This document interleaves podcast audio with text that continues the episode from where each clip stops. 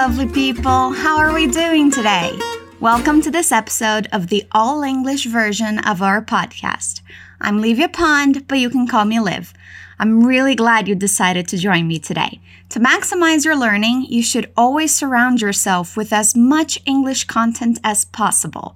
The more contact you have with the language, the better. So, listen to songs in English, watch TV shows and movies in English with English subtitles, and listen to our podcasts.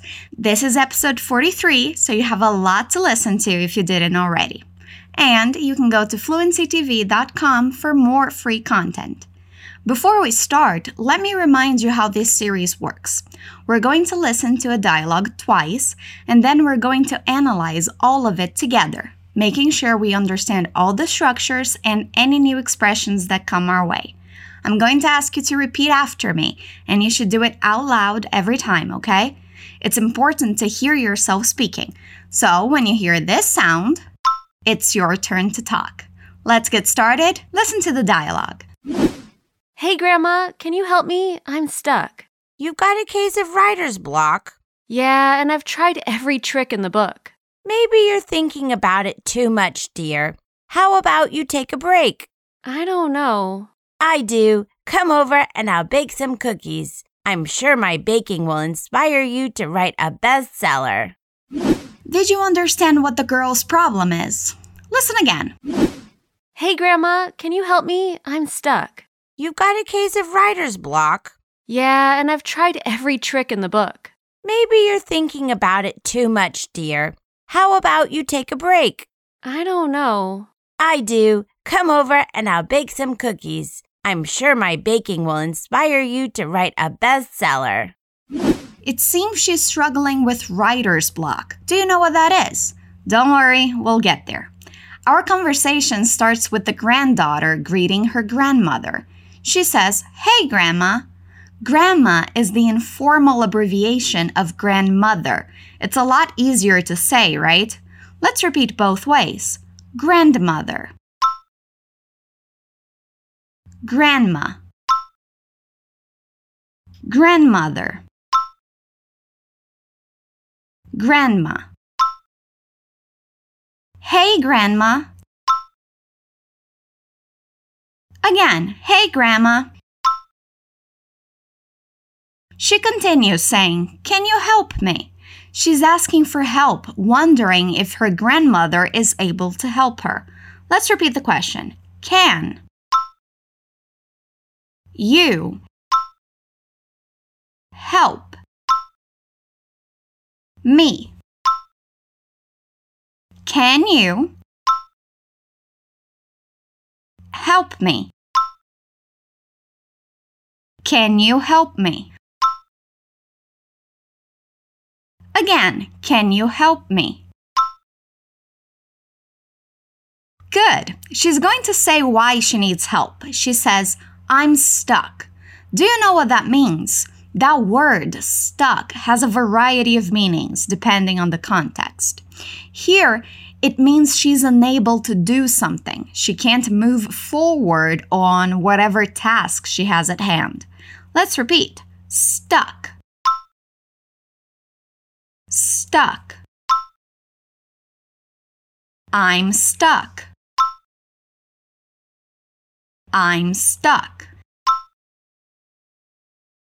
The grandma answers saying, You've got a case of writer's block? Writer's block is a condition in which a writer or an author has trouble writing because there's a metaphorical block going on. So when the granddaughter says she was stuck, she means that she can't write because she has writer's block. Let's repeat that condition writer's block. Writer's block.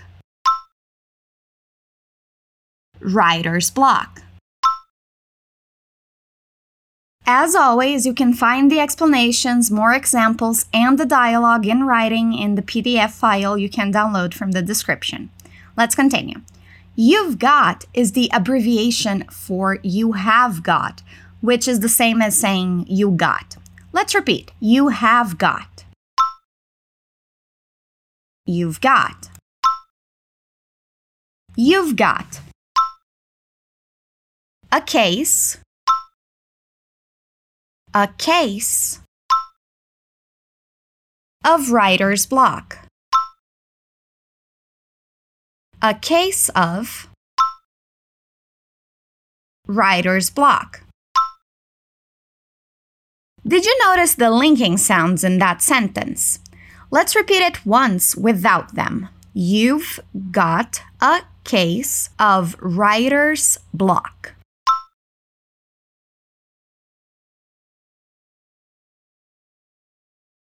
Okay, now naturally, with the linking sounds. You've got a case of writer's block? One more time. You've got a case of writer's block? Good job. The granddaughter confirms, saying, Yeah. Repeat, Yeah. She continues, saying, And I've tried every trick in the book. That means that she tried every possible solution she could possibly think of and nothing is working. Let's repeat. And I've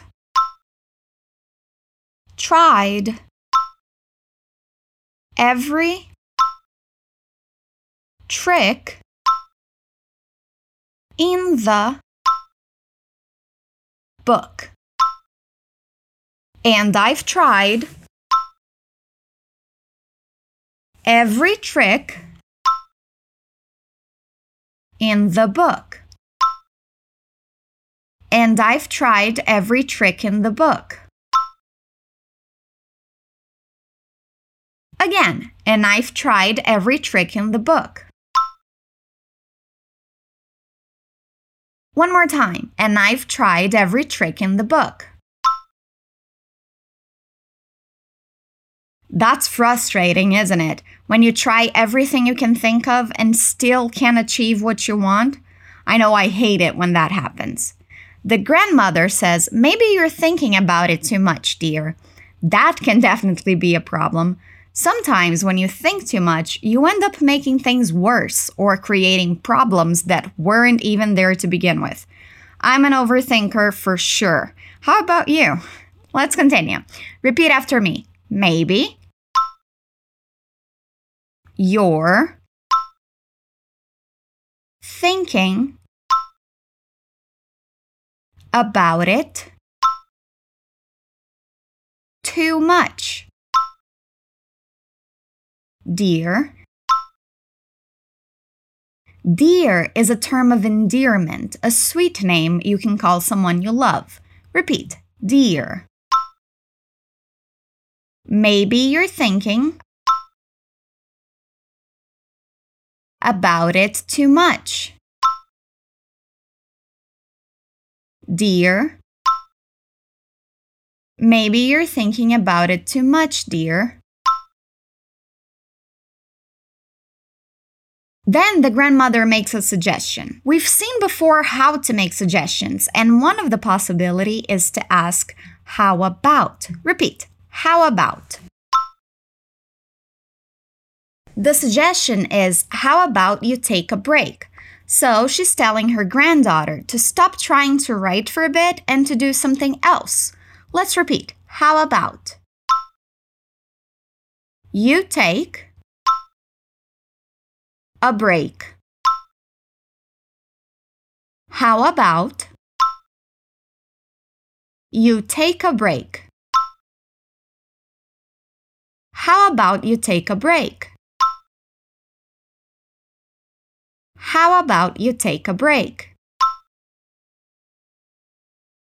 The granddaughter answers, I don't know. Repeat, I don't know. Again, I don't know. Grandma answers saying, I do. Repeat, I do.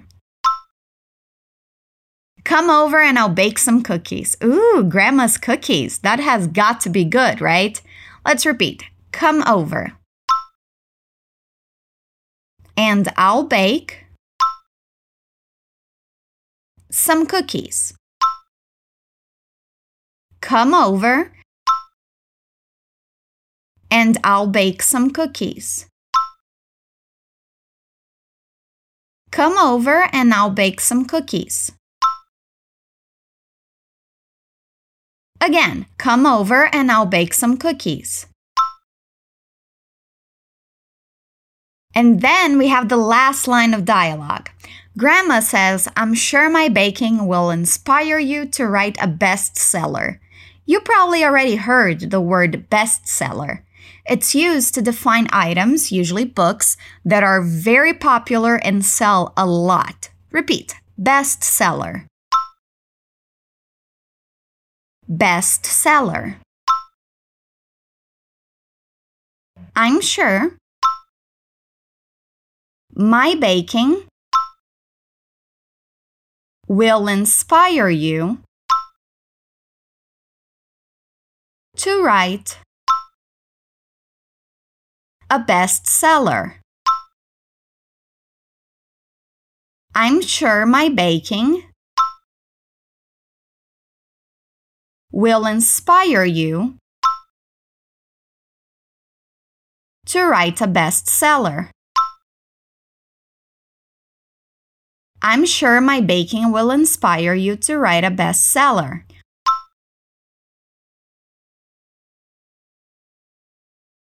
I'm sure my baking will inspire you to write a bestseller.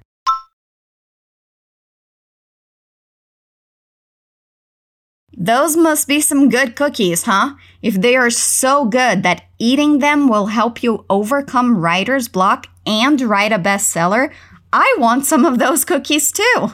Let's repeat one more time so we can finish strong. I'm sure my baking will inspire you to write a bestseller.